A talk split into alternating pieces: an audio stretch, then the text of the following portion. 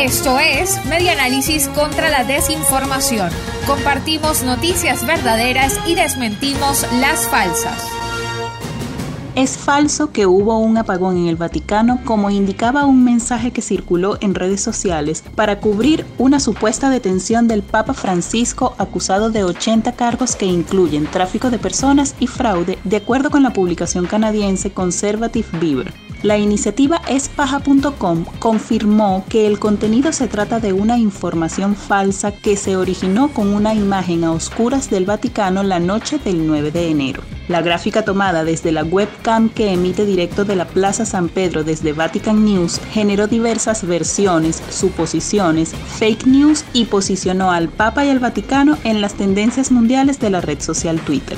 El supuesto apagón no ocurrió. Las luces de la Plaza San Pedro que iniciaron la lluvia de fake news se apagan cada noche y se encienden a las 6 de la mañana del día siguiente. El Papa sí estuvo presente en la oración del Angelus, aunque solo como se acostumbra desde que la COVID-19 fue declarada pandemia y se restringió el acceso a los feligreses a la Plaza de San Pedro como una medida para prevenir el contagio. No hubo apagones ni detenciones en el Vaticano. Lo único cierto fue la muerte del médico personal del Papa Francisco por complicaciones derivadas de la COVID-19.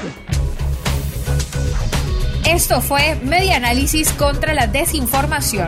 Síguenos en nuestras redes sociales, en Twitter e Instagram en arroba medianálisis y nuestra página web medianálisis.org.